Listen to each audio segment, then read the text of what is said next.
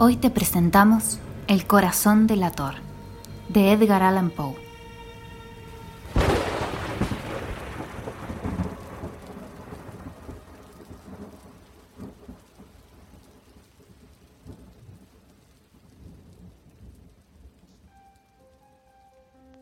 Es cierto, siempre he sido nervioso, muy nervioso, terriblemente nervioso.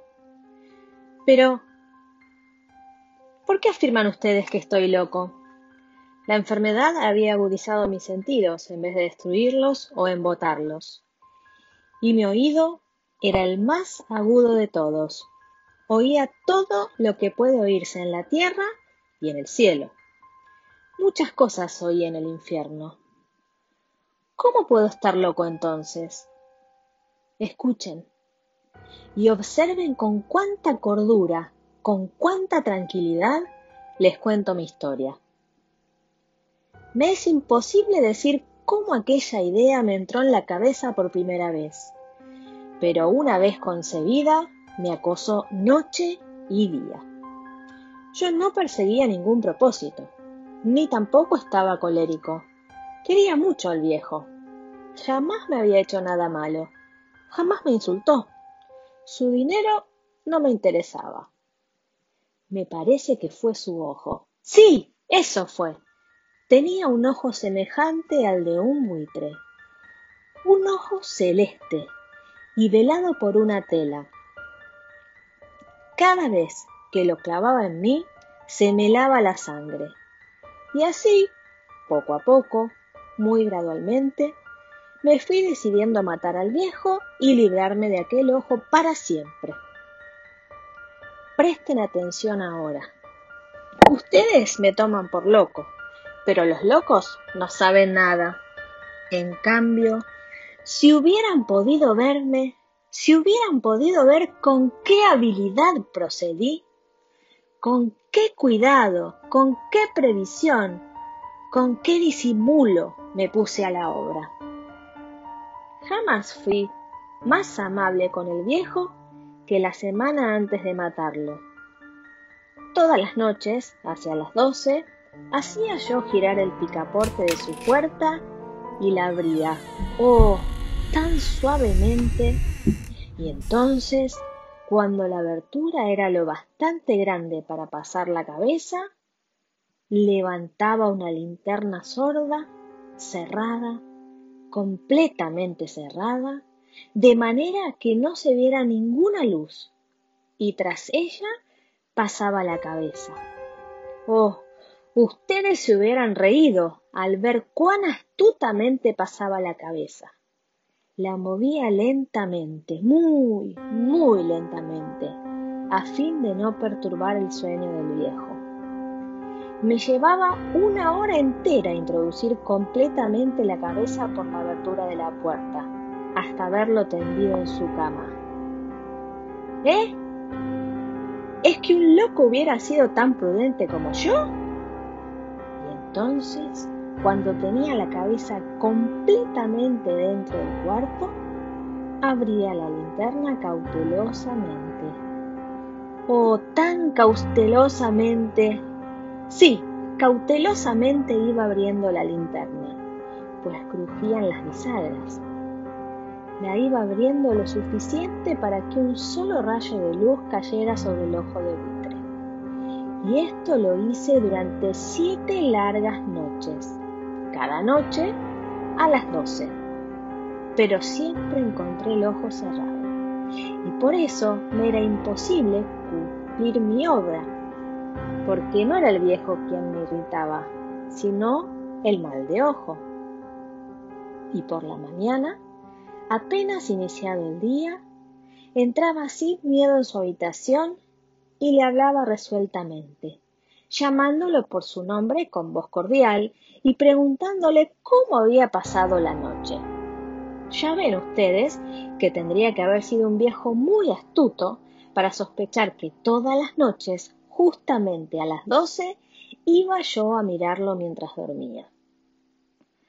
Al llegar la octava noche, procedí con mayor cautela que de costumbre al abrir la puerta.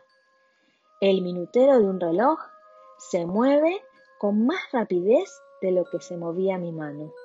Jamás antes de aquella noche había sentido el alcance de mis facultades, de mi sagacidad. Apenas lograba contener mi impresión de triunfo.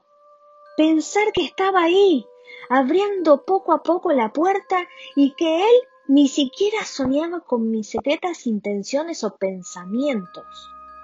Me reí entre dientes ante esta idea, y quizá no yo, porque lo sentí moverse repentinamente en la cama como si se sobresaltara.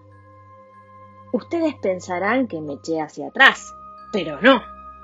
Su cuarto estaba tan negro como la pez, ya que el viejo cerraba completamente las persianas por miedo a los ladrones.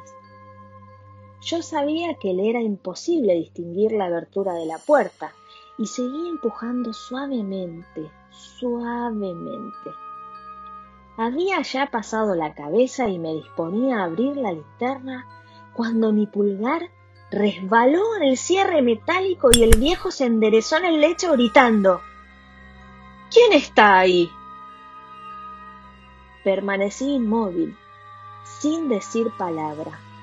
Durante una hora entera no moví un solo músculo y en todo ese tiempo no oí que volviera a tenderse en la cama. Seguía sentado escuchando, tal como yo lo había hecho noche tras noche, mientras escuchaba en la pared los taladros cuyo sonido anuncia la muerte. Oí de pronto un leve quejido y supe que era el quejido que nace del terror. No expresaba dolor o pena. Oh, no, era el ahogado sonido que brota del fondo del alma cuando el espanto la sobrecoge. Bien conocía yo ese sonido. Muchas noches, justamente a las doce, cuando el mundo entero dormía, surgió de mi pecho, ahondando con su espantoso eco los terrores que me enloquecían. Repito que lo conocía bien. Comprendí lo que estaba sintiendo el viejo y le tuve lástima, aunque me reía en el fondo de mi corazón. Comprendí que había estado despierto desde el primer leve ruido, cuando se movió en la cama. Había tratado de decirse que aquel ruido no era nada, pero sin conseguirlo. Pensaba, no es más que el viento en la chimenea, un grillo que chirrió una sola vez. Sí, había tratado de darse ánimo con esas suposiciones, pero todo era en vano. Todo era en vano porque la muerte se había aproximado a él, deslizándose furtiva y envolvía a su víctima.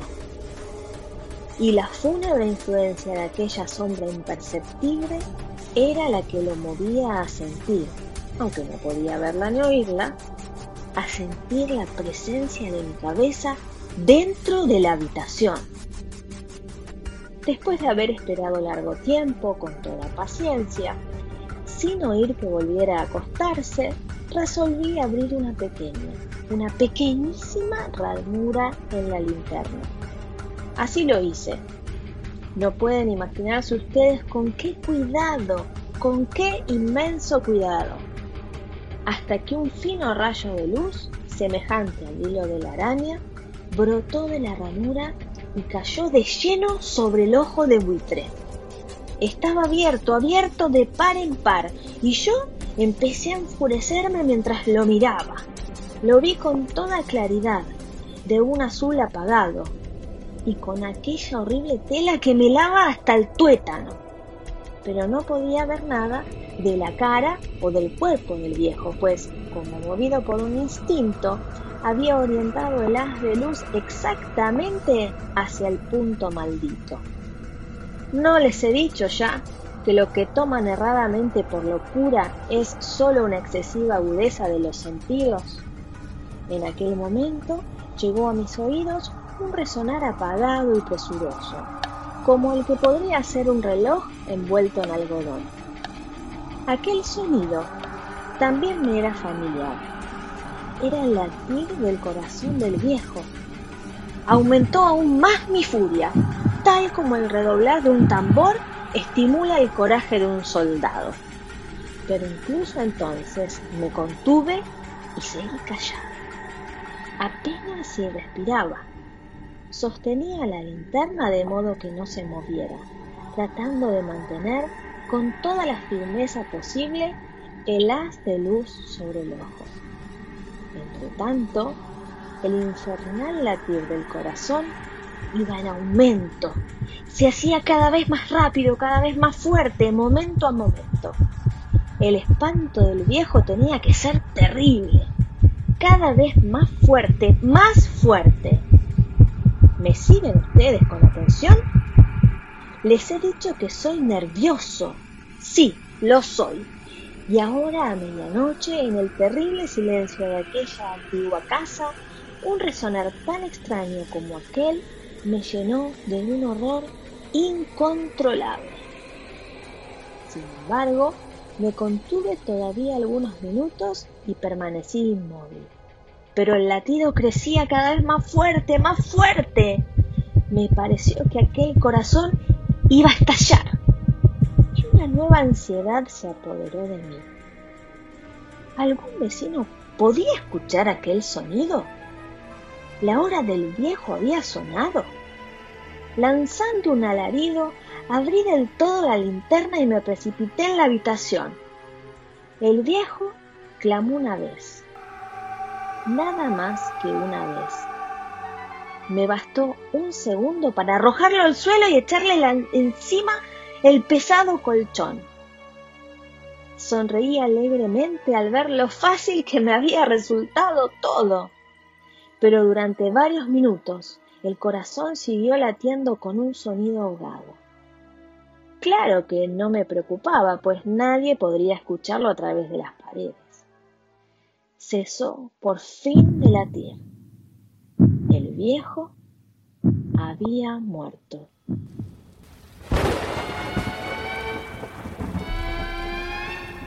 Levanté el colchón y examiné el cadáver. Sí, estaba muerto, completamente muerto. Apoyé la mano sobre el corazón y la mantuve así un largo tiempo. No se sentía el menor latido. El viejo estaba bien muerto. Su ojo ya no volvería a molestarme jamás. Si ustedes continúan tomándome por loco, dejarán de hacerlo cuando les describa las astutas precauciones que adopté para esconder el cadáver. La noche avanzaba mientras yo cumplía mi trabajo con rapidez, pero en silencio. Ante todo, descuarticé el cadáver. Le corté la cabeza, los brazos y las piernas. Levanté luego tres planchas del piso de la habitación y escondí los restos en el hueco.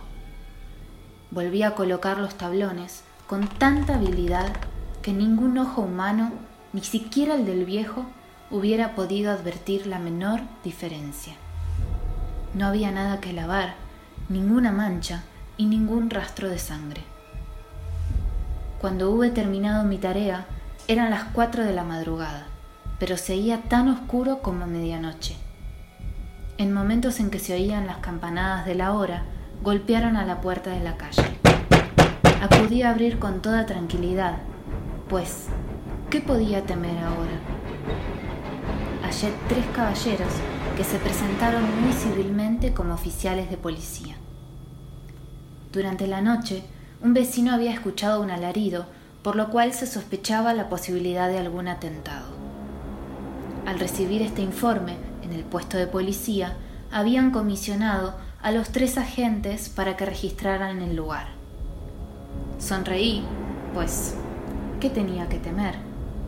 Di la bienvenida a los oficiales y les expliqué que yo había lanzado aquel grito durante una pesadilla. Les hice saber que el viejo se había ausentado a la campaña. Llevé a los visitantes a recorrer la casa y los invité a que revisaran cada lugar. Finalmente, los conduje a la habitación del muerto. Les mostré cada una de las pertenencias del viejo y cómo cada cosa se hallaba en su lugar.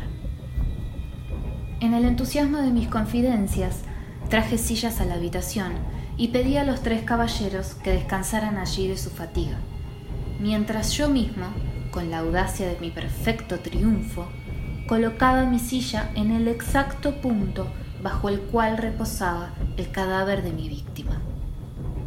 Los oficiales se sentían satisfechos, mis modales los habían convencido. Por mi parte, me hallaba perfectamente cómodo en la silla en la que me había sentado. Se sentaron, hablaron de cosas comunes, mientras yo les contestaba con animación.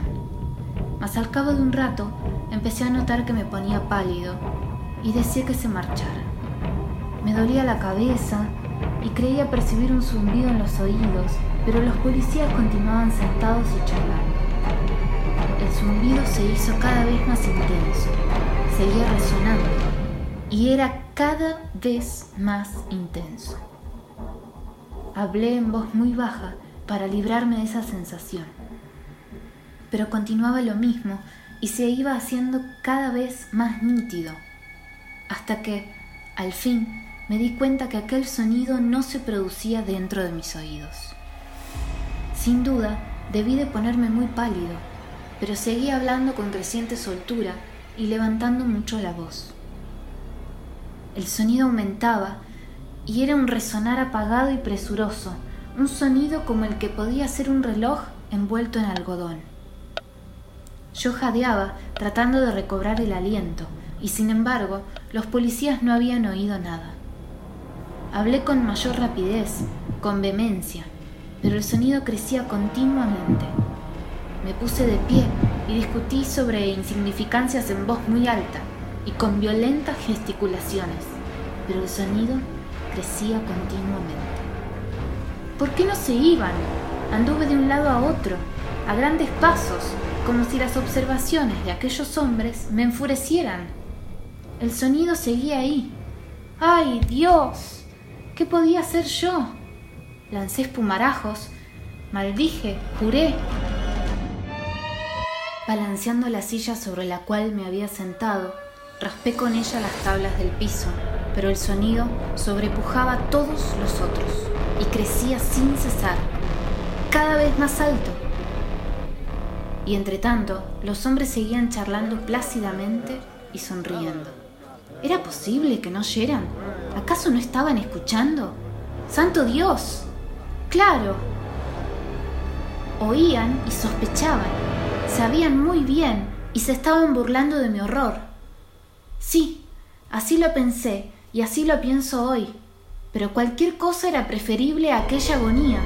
Cualquier cosa sería más tolerable que aquel escarnio no podía soportar más tiempo sus sonrisas hipócritas. Sentí que tenía que gritar o morir. Y entonces, una vez más, ¿escuchan? ¿Escuchan? Cada vez más fuerte.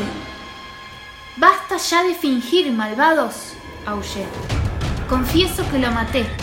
Levanten esos tablones. Ahí. Ahí donde está latiendo su horrible corazón.